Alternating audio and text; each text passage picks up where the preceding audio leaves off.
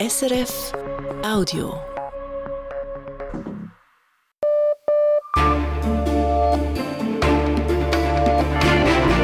Radio SRF Echo der Zeit mit Ivan Lieberherr. Unsere Themen am Montag, dem 26. Februar. Schweden kann NATO-Mitglied werden. Ungarn gibt seine Blockade auf. Das Parlament heißt das Vorhaben gut. Wir fragen unsere Korrespondenten, wie konnte Ungarn umgestimmt werden und was bedeutet die NATO-Integration für das schwedische Militär? Dann der Krieg in Gaza. Das israelische Militär plant eine Großoffensive auf Rafah im Süden des Gazastreifens. Wir fragen, ob die Zivilbevölkerung vorher evakuiert werden kann. Die Wahlen in Iran. Unliebsame Kandidaten wurden schon im Voraus aussortiert. Wir haben in Iran nie richtige Wahlen gehabt. Man will vielleicht versuchen zeigen, dass man noch nicht Nordkorea ist, nicht? Sagt der iranische Schriftsteller Mahmoud Hosseini-Sad. Schließlich die Schweiz greift nach den Sternen. Die ETH Zürich bietet neu einen Lehrgang zur Weltraumtechnologie an. Ausgebildet werden Physiker, Chemikerinnen und so weiter, die Systeme entwickeln, die zu neuen, äh, vielleicht Medikamenten gebraucht werden können im Weltraum. Sagt Thomas Zurbuchen. Der frühere NASA-Forschungschef hat den Studiengang entwickelt, auch um den Forschungsstandort Schweiz zu stärken. In Brüssel ist es bei Protesten von Bäuerinnen und Bauern erneut zu Gewalt gekommen. Mir dazu in den Nachrichten mit Konrad Muschk. In der belgischen Hauptstadt demonstrierten hunderte Personen am Rand eines Treffens der EU-Agrarministerinnen und Minister. Laut der Nachrichtenagentur Belga blockierten rund 900 Traktoren Straßen im EU-Viertel Brüssels. Die Polizei errichtete Straßenblockaden, die von Traktoren teilweise durchbrochen wurden. Polizistinnen und Polizisten wurden zudem mit Gülle, Mist, Eiern und mit Feuerwerkskörpern beworfen. Die Polizei setzte unter anderem Wasserwerfer ein. In Genf hat die Frühjahressitzung des UNO-Menschenrechtsrats begonnen. UNO-Generalsekretär Antonio Guterres sagte zum Auftakt, die Weltgemeinschaft müsse zusammenrücken, statt dem Hass Raum zu geben. Und auch der Schweizer Außenminister Ignazio Cassis kritisierte in seiner Eröffnungsrede die Konflikte in der Welt und die Autokratien. Cassis sagte, die negative Dynamik bei den Menschenrechten müsse gestoppt werden. Der ehemalige US-Präsident Donald Trump hat wie angekündigt Berufung gegen ein Urteil eingelegt, das ihn zur Zahlung von über 450 Millionen US-Dollar verpflichtet. Das gab Trumps Anwaltsteam bekannt. Das Gericht in New York hatte es als erwiesen angesehen, dass Trump und seine beiden Söhne Eric und Donald Jr. ihr Vermögen und den Wert ihrer Liegenschaften zu hoch angegeben hatten, um sich Kredite zu günstigeren Bedingungen zu sichern. In der Schweiz gibt das Parlament mehr Geld aus für den Ausbau der Bahn, als der Bundesrat beantragt hat. Im letzten Sommer hatte der Bundesrat 2,6 Milliarden Franken beantragt. Nun stimmte der Nationalrat einer Erhöhung der Kredite um 350 Millionen zu. Er schloss sich damit dem Ständerat an. Die zusätzlichen Mittel sollen regionalen Interessen Rechnung tragen. So soll etwa der Bahnhof in Ebikon bei Luzern ausgebaut werden. Investiert wird auch in einen neun Kilometer langen Eisenbahntunnel zwischen Lausanne und Genf und in den Lötschberg-Basistunnel. Dieser soll durchgehend auf zwei Spuren ausgebaut werden. Bei der Vorlage zur Stärkung der Kreislaufwirtschaft sind sich National- und Ständerat weitgehend einig. Im letzten umstrittenen Punkt ist der Nationalrat auf die Position des Ständerats eingeschwenkt.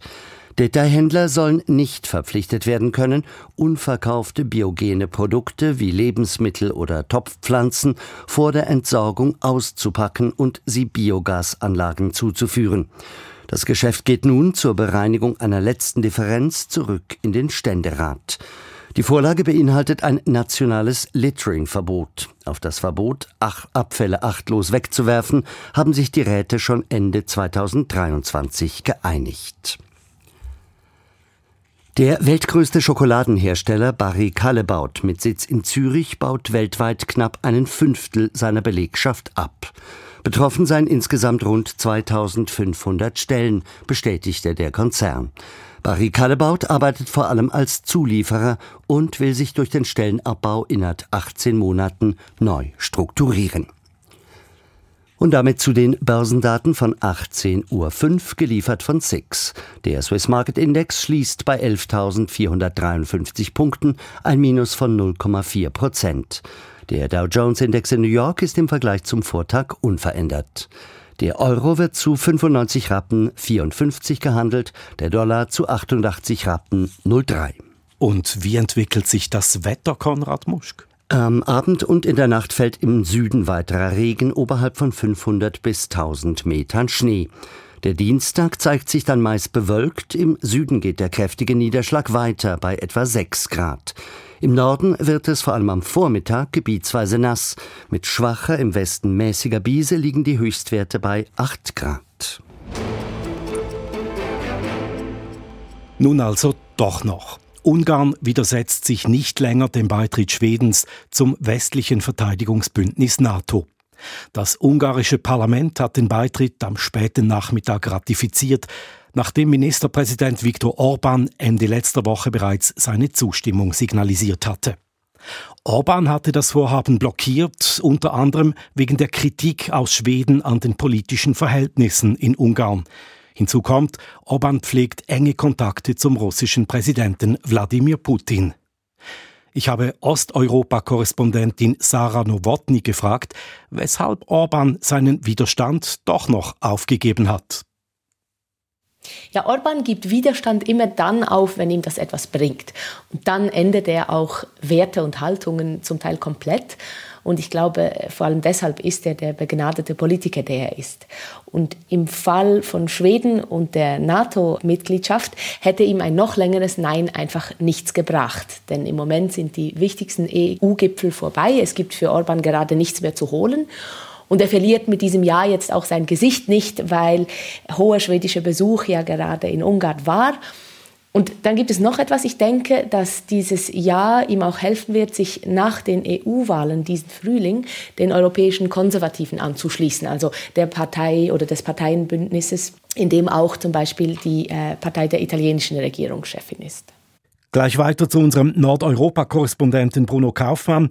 Diese Reise nach Budapest, die Sarah Nowotny angesprochen hat, die Reise von Ministerpräsident Ulf Kristersson, wie kam die in Schweden an? Nicht sehr gut, weil äh, sie wurde eigentlich als unwürdiger Kottau vor einem Politiker gewertet, den die schwedische Regierung und auch die Opposition ja seit Jahren als Autokraten äh, und Putin-Freund brandmarken, der die Demokratie abgebaut hat im eigenen Land.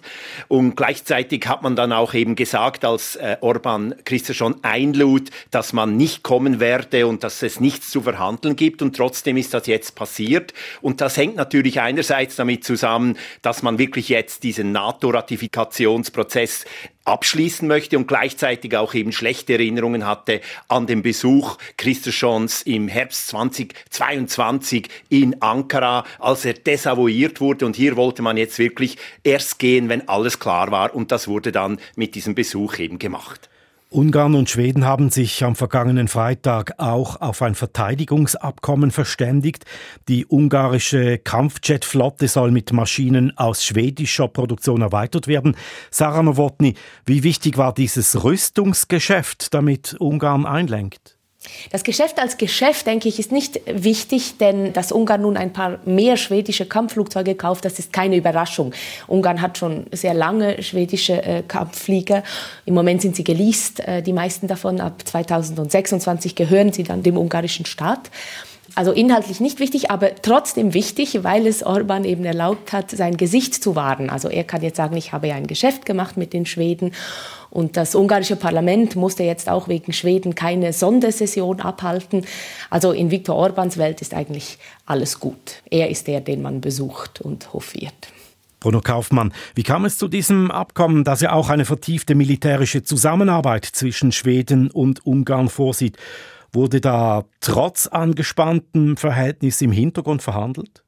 Nein, ich denke, es musste gar nicht viel verhandelt werden, weil eben diese Zusammenarbeit ja eine alte ist seit 2006 und hier ging es wirklich um die Gesichtswahrung auf beiden Seiten. Jetzt konnte auch Christerson nach Hause kommen und sagen, wir haben weitere unserer Kampfjets verkaufen können und dieser Verkauf dieser JAS Gripen, das war ja nicht immer eine Erfolgsgeschichte. Also hier macht auch die schwedische Militärindustrie eben wirklich einen Fortschritt mit diesem Deal und gleichzeitig muss man auch sagen, dass es eben Ulf Christer schon verhindern konnte, dass man wie in der Türkei sich noch einspannen ließ, um innerhalb der EU ein gutes Wort einzulegen für Budapest, für Orban. Das hat man verhindert und darüber ist man in Schweden froh.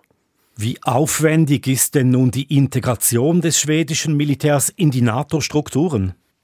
Die ist relativ aufwendig, weil ja Schweden natürlich jetzt wirklich 200 Jahre lang allianzfrei war, ein neutraler Staat. Das ist also eine Zeitenwende äh, von historischer Dimension. Gleichzeitig hat Schweden eben eine starke Luftwaffe, eine starke Marine auch in der Ostsee, die natürlich die NATO verstärken und in diesem Teil Europas eben zu einem wichtigen Beitrag auch leisten können. Aber für Schweden wird es auch eine große Herausforderung, vor allem wenn es zur Infrastruktur zu Lande auch Bodentruppen kommt. Dort hat man in den letzten Jahrzehnten massiv abgebaut. Zum Beispiel die Ostseeinsel äh, wurde demilitarisiert. Hier ist ein Wiederaufbau im Gange. Also für Schweden wird das jetzt eine große Übung, einen großen Wechsel geben, wie man eben der NATO beitritt und sich integriert. Das bisher blockfreie Schweden wird also das 32. NATO-Mitglied. Der Weg ist frei, nachdem das ungarische Parlament diesem Ansinnen zugestimmt hat. Das waren Erläuterungen von Osteuropa-Korrespondentin Sarah Nowotny und Nordeuropa-Korrespondent Bruno Kaufmann.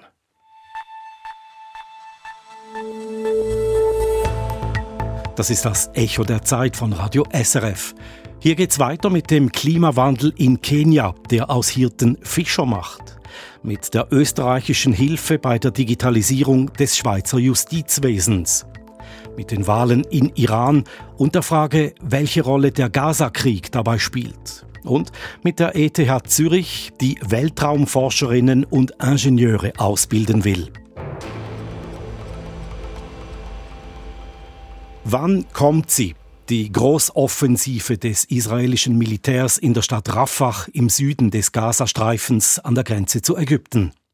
Israel scheint dazu entschlossen, denn laut Premierminister Benjamin Netanyahu halten sich dort weitere Terroristen der militant-islamistischen Hamas auf. Das sorgt für Beunruhigung, denn in Rafah leben derzeit rund anderthalb Millionen Palästinenser auf engstem Raum unter elenden Umständen. Viele Menschen sind aus dem Norden des Landes nach Rafah geflohen vor den Angriffen Israel. Selbst Verbündete wie die USA rufen Israel zur Zurückhaltung auf, wegen des menschlichen Leids, das eine solche Offensive in Rafah wohl zur Folge hätte. Nun hat das israelische Militär dem Kabinett einen Plan vorgelegt für die Evakuierung der Zivilbevölkerung aus Rafah. Ich habe die Journalistin Inga Rock in Jerusalem gefragt, was sie darüber wisse herzlich wenig. Die Regierung hat mitten in der Nacht eine Erklärung abgegeben, die aus einem Satz besteht dass das Kriegskabinett diesen Plan vorgelegt habe. Jetzt heißt es aus Regierungskreisen, es gibt gar nicht einen Plan, sondern mehrere Pläne und es sei alles noch in der Diskussion. Also ist offen, wie die Menschen, die vielen Menschen, die in Rafah leben, über eine Million, die Hälfte der palästinensischen Bevölkerung im Gazastreifen, evakuiert werden soll. Wer soll das übernehmen? Wohin sollen sie überhaupt evakuiert werden? In den Norden Gazas geht nicht, da ist vieles zerstört und es liegt unglaublich viel Munition herum, die nicht explodiert ist. Das wäre also gefährlich in Gaza-Stadt. Und auch im Norden wird weiterhin gekämpft. Also wohin sollen die Menschen den ganz kleinen Streifen, denen die Armee erklärt hat zu einer Evakuierungszone, der ist inzwischen voll. Und dann ist auch die Frage, ja, wer sollte es übernehmen? Wie sollte diese Evakuierung technisch über die Bühne gehen? Also Details kennt man so gut wie keine. Wie interpretieren Sie denn, dass dennoch ausgiebig über diesen Evakuierungsplan gesprochen wird? Vermutlich hat es zum einen mit dem Druck seitens der Amerikaner zu tun, also sowohl Präsident Biden als auch andere Regierungsvertreter haben wiederholt erklärt, die Zivilbevölkerung müsse geschützt werden in Rafah. Überhaupt müsse Israel mehr tun, um die palästinensische Zivilbevölkerung zu schützen. Das ist das eine. Das andere könnte sein, dass es einen Zusammenhang gibt mit den Verhandlungen über die Freilassung der Geiseln, die derzeit stattfinden, dass Netanyahu, der israelische Ministerpräsident, da seinerseits versucht weiter Druck aufzubauen, indem er unterstreicht, Israel werde nach Rafah einmarschieren, um die verbleibenden Hamas-Kämpfer dort zu bekämpfen. Wie kommen diese Verhandlungen zur Freilassung von weiteren Geiseln in der Hand der Hamas? Wie kommen die voran?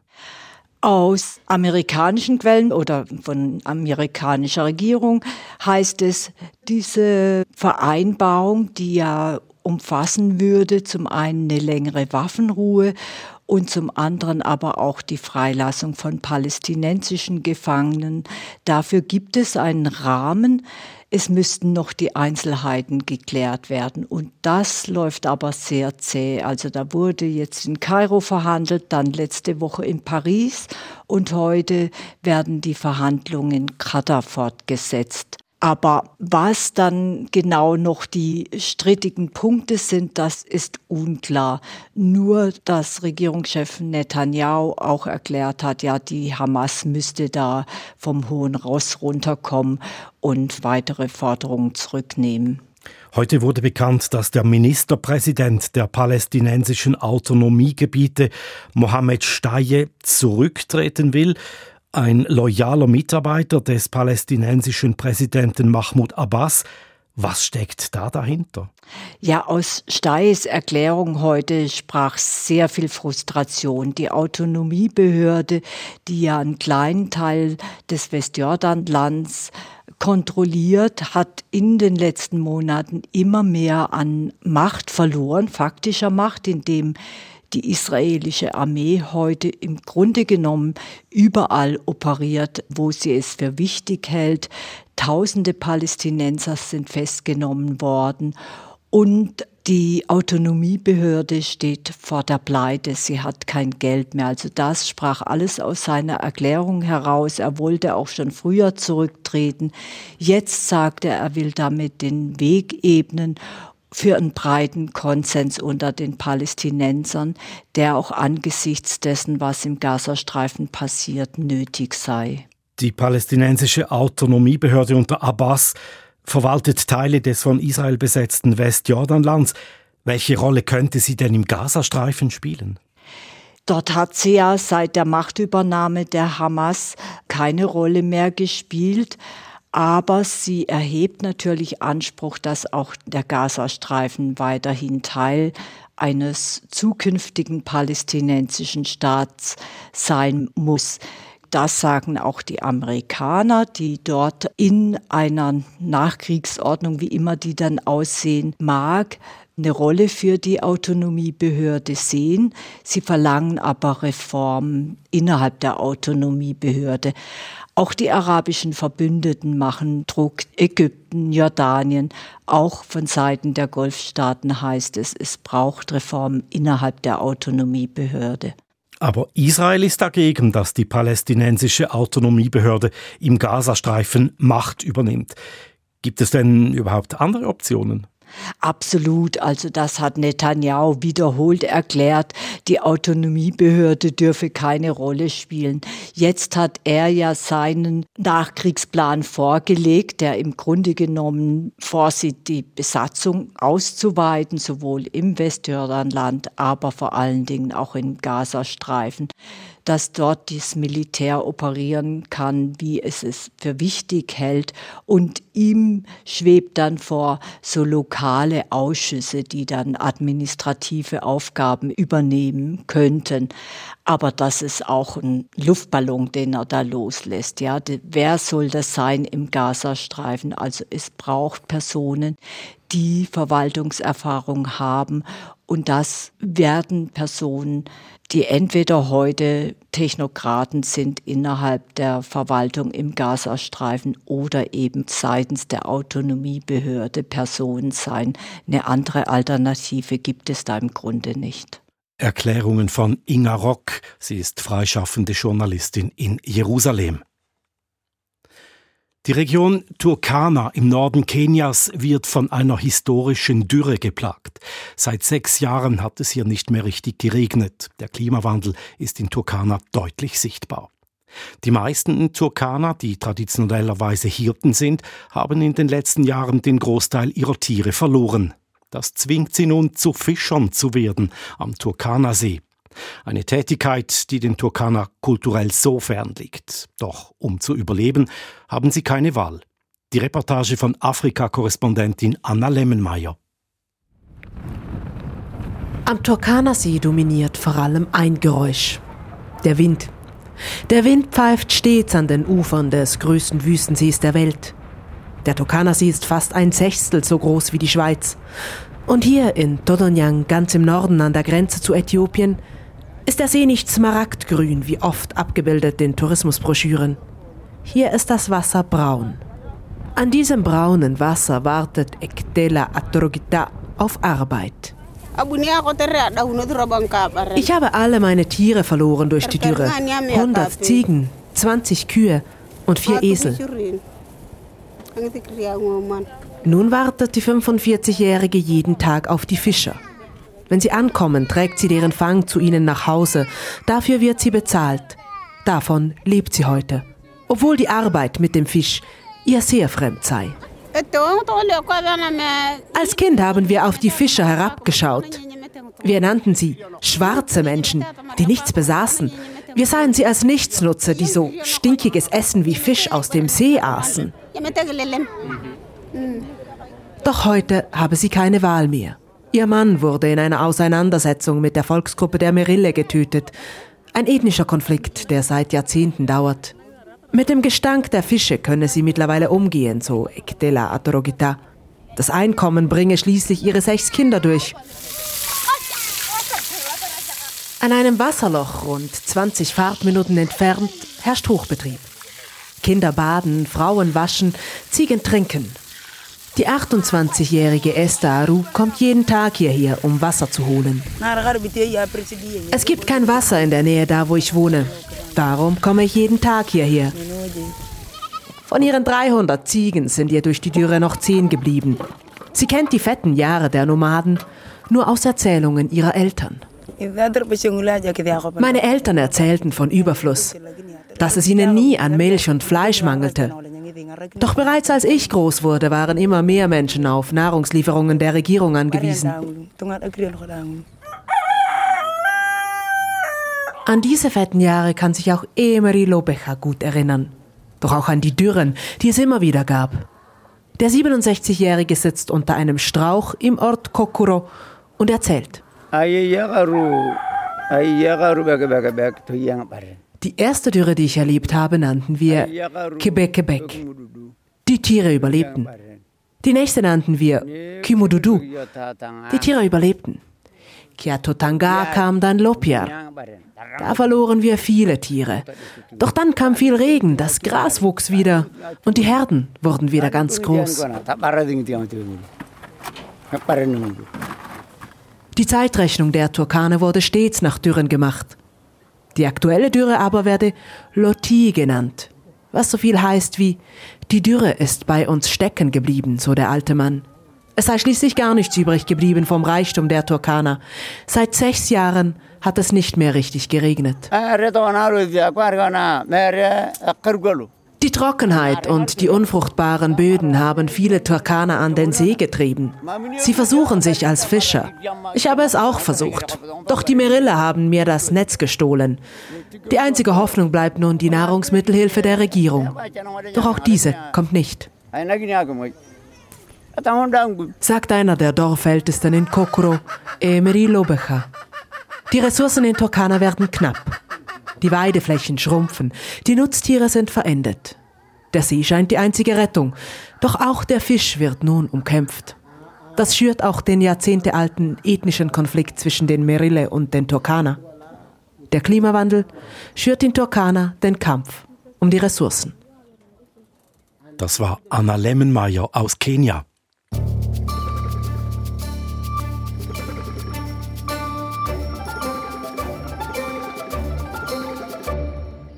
Die Schweiz ist daran, ihr Justizwesen zu digitalisieren.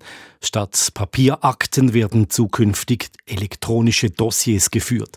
Anwältinnen reichen Klagen am Gericht nicht mehr per Brief ein, sondern über eine elektronische Plattform. Und wer Einsicht in Gerichtsakten will, muss sich nicht mehr durch Mappen wühlen, sondern kann das Gesuchte bequem digital finden. Um die elektronischen Akten zu verwalten und zu übermitteln, setzt die Schweiz auf die Applikation der österreichischen Justiz. Gerichtskorrespondentin Sibylla Bondolfi. Die Schweiz, die will Gerichtsakten zukünftig elektronisch führen, also die ganze Justiz digitalisieren. Zu den ersten gehört die Schweiz dabei nicht. Das sagt der Gesamtleiter des Digitalisierungsprojekts in der Schweiz, Jacques Bühler. Österreich ist viel weiter als die Schweiz. Sie haben etwa zehn Jahre vor der Schweiz begonnen mit dem Ganzen und sie besitzen einen digitalen Justizarbeitsplatz, den wir gerne übernehmen möchten. Die Schweiz möchte also die Applikation haben, die Österreich bereits benutzt. Das Schweizerische Bundesgericht hat kürzlich mit dem österreichischen Justizministerium eine entsprechende Vereinbarung geschlossen.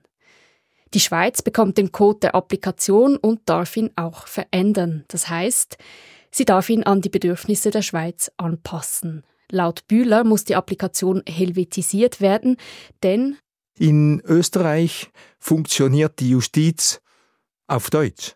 In der Schweiz funktioniert sie auf Deutsch, Französisch und Italienisch.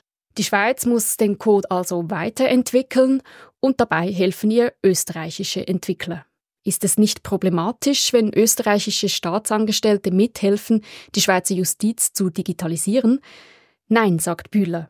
Wir schauen natürlich, dass die Österreicher keinen Einblick haben in Schweizer Fälle und umgekehrt werden wir auch keinen Einblick haben in die Österreicher Fälle. Der Schweiz sei vor allem wichtig, den Code zukünftig unabhängig von Österreich nutzen zu können. Die Professorin und Anwältin Isabel Hähner ist etwas kritischer. Sie sagt, es müsse absolut sicher sein, dass die österreichischen Angestellten keinen Einblick haben in die Schweizer Gerichtsakten. Denn man muss schon sehen, dass die österreichischen Angestellten nach wie vor dem Weisungsrecht des österreichischen Staates unterstellt sind und auch dem österreichischen Recht. Sie müssten beispielsweise dem österreichischen Geheimdienst Informationen über die Schweizer Justiz liefern, wenn dieser das verlangen würde. Laut Herner muss die Schweiz deshalb sicherstellen, dass die österreichischen Angestellten keinen Zugang zu den Daten haben, während sie der Schweiz helfen, die Applikation zu helvetisieren. Die Applikation an die Schweizer Gegebenheiten anzupassen, dazu gehört auch, dass sie dezentral genutzt werden kann denn die Schweiz ist föderalistischer als Österreich. Dieser Föderalismus zeigt sich auch darin, dass die kantonalen Gerichte und Staatsanwaltschaften selber entscheiden können, ob sie die österreichische Applikation überhaupt nutzen wollen. Kürzlich haben sich die meisten dafür ausgesprochen, mit drei Ausnahmen allerdings. So hat das Bundesgericht zwar die Vereinbarung mit Österreich unterzeichnet, will selbst die österreichische Applikation aber gar nicht nutzen ebenso die Bundesanwaltschaft und die Gerichte von Basel-Stadt. Dass ausgerechnet das Bundesgericht, wo Fälle aus der ganzen Schweiz landen, eine eigene Lösung will, erstaunt Isabel Hähner. Dass hier das Bundesgericht ausschert, ja, das erstaunt mich jetzt. Schnittstellen seien immer heikel. Es ist auch aus anwaltschaftlicher Sicht, ich bin ja als Anwältin tätig, zu hoffen, dass denn das alles gut funktioniert. Das Bundesgericht begründet seinen Entscheid auf Anfrage damit, dass es bereits über ein E-Dossier verfüge. Die eigene Informatiklösung sei mit der österreichischen Anwendung zu 100 Prozent kompatibel. Eine Schnittstellenproblematik bestehe nicht. Und eine Umstellung auf die österreichische Applikation würde unnötige zusätzliche Kosten verursachen. Auch Projektleiter Jacques Bühler sieht kein Problem darin, dass das Bundesgericht auf die eigene Lösung setzt. Die unterschiedlichen Systeme müssten nicht zwingend verbunden werden, die Akten könne man in einem definierten Format weiterschicken. Viel wichtiger ist für ihn, dass die meisten Behörden Ja gesagt haben zur österreichischen Applikation. So können nämlich die Projektkosten von rund 39 Millionen Franken auf genügend Behörden verteilt werden. Wie geht es nun weiter? Ab April sind Pilotversuche mit einzelnen Gerichten und Staatsanwaltschaften geplant. Und das Parlament entscheidet dieses Jahr über das erforderliche Gesetz so dass Papierberge an Gerichten hoffentlich bald Geschichte sind. Das ist das Echo der Zeit am Montagabend. In den nächsten Minuten erklärt uns ein iranischer Schriftsteller die Bedeutung der anstehenden Wahlen und der ehemalige NASA-Forschungschef erklärt uns, weshalb die ETH Zürich ein Weltraumstudium anbietet. Iran wählt an diesem Freitag das Parlament und den Expertenrat ein Gremium islamischer Geistlicher. Wobei die Auswahl beschränkt ist, denn in etlichen Wahlkreisen wurden Kandidaten von der Wahl ausgeschlossen. Vor allem für die Wahl in den Expertenrat wurden viele Leute gesperrt, darunter namhafte Persönlichkeiten wie der frühere Präsident Hassan Rouhani. Darüber sprach ich mit Mahmoud Hosseini Sad, iranischer Schriftsteller und Übersetzer deutschsprachiger Literatur ins Persische. Hosseini Sad ist 1946 in Iran geboren, seit drei Jahren leben er und seine Familie in Deutschland. Er hat mir erklärt, dass die Wahlen in Iran der Versuch seien, einen Anschein von Demokratie zu wahren. Ja, das müssen wir zuerst sagen. Wir haben in Iran nie richtige Wahlen gehabt. Nicht? Vor der Revolution, nach der Revolution, egal. Also vor der Revolution genauso. Wir haben in Iran nicht staatlich organisierte Wahlen. Sie haben immer, im Laufe der Jahre haben wir immer staatlich inszenierte Wahlen gehabt. Die waren immer Inszenierungen. Und Sie wissen schon, Inszenierungen kann man schon manipulieren. Das ist es auch bei uns dass man jetzt versucht, Wahlen sozusagen so äh, zu halten oder so viel Propaganda darüber machen, das ist, man will doch dieses Gesicht bewahren. Man will vielleicht versuchen, zeigen, dass man noch nicht Nordkorea ist, nicht? Es gibt keine richtige Wahl. Wenn das alles so abgekartet ist, besteht denn in der Bevölkerung überhaupt ein Interesse an diesen Wahlen? Denke ich nicht, denke ich nicht. Ich meine, wenn wir das Volk sagen, von Mehrheit nicht. Natürlich, das Regime hat seinen Unterstützer unter dem Volk, aber ich meine jetzt die Mehrheit. Aber das Interesse, das war fast immer, sagen wir aus Angst nicht. Bei den letzten Wahlen ist diese totale Einheit zwischen diese drei Gewalten hergestellt worden. Es gibt jetzt eine totale Harmonie zwischen dem Parlament, dem Staatspräsidenten Reisi und auch Judikative. Und deshalb sieht man, jetzt würde ich sagen, hat man überhaupt kein Interesse an Wahlen teilzunehmen, wo 25 oder 22 jetzigen Parlamentsabgeordneten abgelehnt worden sind. In den vergangenen Jahren gab es ja immer wieder Proteste gegen die autoritäre Regierung, besonders von Frauen. Die wurden brutal niedergeschlagen. Gibt es heute überhaupt noch Proteste? Nein, gibt es nicht. Gibt es nicht. Das heißt, diese Frauenbewegung oder Massa Vijena Amini Bewegung gibt es nicht mehr. Ich würde sagen, das ist auch keine Stille, nicht? Man überdenkt sich wahrscheinlich, man überlegt sich. Es gab schon, ich muss zugeben, es gab schon Fehler bei diesen Demonstrationen oder bei, besonders bei der Opposition im Ausland. Man überlegt sich wahrscheinlich, was man falsch gemacht hat. Wie weit beeinflusst der Gaza-Krieg die Wahlen jetzt? Auf die Wahlen hat keinen Einfluss. Also wenn Sie dann fragen, wie das Volk zu dieser Frage steht überhaupt mit Gaza und Israel, mhm. muss ich sagen, es gab und es gibt immer wieder Proteste dagegen, warum Iran so viele Milliarden Dollar in der Region investiert obwohl Iran wirklich, das iranische Volk unter Wirtschaftsmissstände leidet, wird Millionen da investiert. Da gab es immer Proteste. Aber seit Beginn dieses Krieges, würde ich sagen, spricht man nicht so dagegen. Vielleicht wegen dieser äh, Brutalität des Krieges, nicht? Man weiß, dass nicht das israelische Volk und das palästinensische Volk gegenüberstehen, sondern das ist eigentlich Netanyahu und sein Kabinett gegen Hamas. Also die Bevölkerung akzeptiert, dass Iran die Hamas und die Hisbollah finanziell auch unterstützt jetzt? Nein, nein, nein, nein, auf keinen Fall. Das nicht. Es gab schon am Anfang des Krieges, gab es schon in sozialen Netzwerken auch ein, sagen wir, gegen palästinensischen Ton. Nur deshalb, weil Iran eben da investierte. Aber nach und nach hat sich der Ton geändert, weil man diese Brutalität gesehen hat. Immer noch ist man, sagen wir, gegen Hamas und Hisbollah, aber nicht gegen das palästinensische Volk. Der religiöse Führer Irans Ali Khamenei ist 84 Jahre alt. Wie weit sind die Wahlen nun entscheidend für die Frage seiner Nachfolge? Jetzt ist für das Regime die Wahlen vom Expertenrat viel, viel wichtiger. Der Expertenrat wird seine Nachfolger bestimmen und dann versucht man jetzt einen Expertenrat zu gewinnen, wo alle eine Stimme haben. Man vermutet natürlich, der und der wird der Nachfolger sein, aber die Wahl vom Expertenrat ist wichtig. Deshalb viel wichtiger als Parlamentswahlen. Das iranische Parlament hat immer gezeigt, dass es keine Stimme hat, dass es immer von oben irgendetwas angeordnet wird und dann das Parlament befolgt den Anordnungen.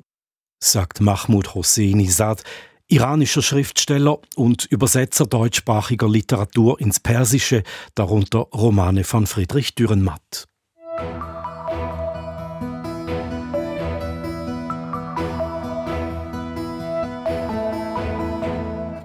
Die Schweiz ist ja vieles, aber als Raumfahrtnation ist sie nicht wirklich bekannt. Gut, mit Claude Nicolier war zwar schon mal ein Schweizer im Weltraum und zurzeit absolviert Marco Sieber bei der Europäischen Weltraumorganisation ESA eine Ausbildung zum Astronauten. Jetzt aber zündet die Schweiz bald die nächste Stufe, zumindest in der Wissenschaft.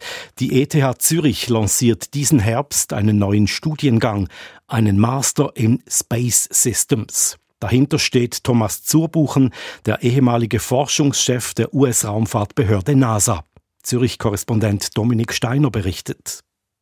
Der Hörsaal hier an der ETH ist sehr gut gefüllt. Rund 100 Studentinnen und Studenten sind an die Infoveranstaltung gekommen und hören nun, was Thomas Zurbuchen von ihnen erwartet.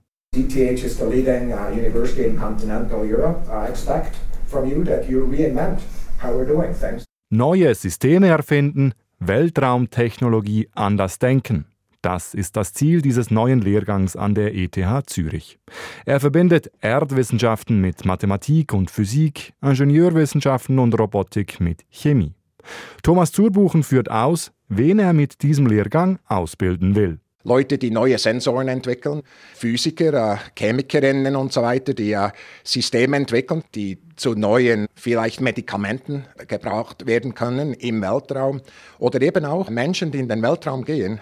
Das Hauptziel ist nicht, Astronautinnen und Astronauten abzubilden, aber äh, ich bin sicher, dass es ab und zu äh, solche gibt, auch aus diesem System. Thomas Turbuchen ist erst seit letztem Sommer an der ETH Zürich nun hat er mit seinem Team in Rekordzeit diesen neuen Lehrgang in Raumfahrtsystemen geschaffen. Der erste solche Master hierzulande.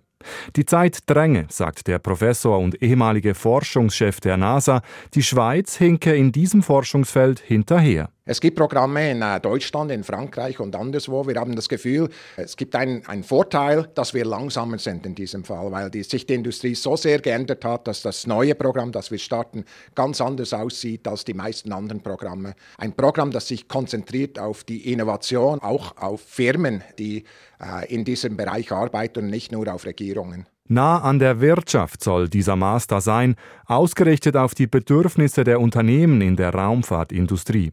Und von diesen gäbe es gar nicht so wenige in der Schweiz, betont Thomas Zurbuchen. Es gibt viel, viel mehr, als die Leute sehen. Äh, Firmen, die wirklich aktiv sind. Es gibt keine Rakete in Europa, die startet ohne Schweizer Technologie. Kaum einen Satelliten, der keine Schweizer Technologie drauf hat. Und, und wir wollen, dass unsere äh, neuen Abgänger, Studienabgängerinnen und Abgänger hier wirklich äh, dran arbeiten und auch die Industrie weiterbringen. Eine Industrie, die weltweit rasant wächst. Der Forschungsstandort Schweiz dürfe den Anschluss nicht verpassen.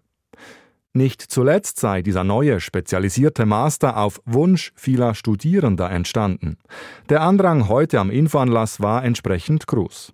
Dieser Maschinenbaustudent könnte sich vorstellen, sich dereinst zu bewerben für den Studiengang. Das ist bestimmt einer der aufregendsten Abschlüsse, die man hier so machen kann oder generell machen kann im Moment und auch ein sehr spannendes Gebiet in der Zukunft. Und auch diese Studentin hofft, den Master in Space Systems machen zu können. Ich finde es ein sehr spannendes Feld und ich glaube, wenn ich global in Engineering bleibe, habe ich halt nie die Spezialität auf Space, was mich sehr interessiert. Deswegen glaube ich, ist dieses Master sehr gut.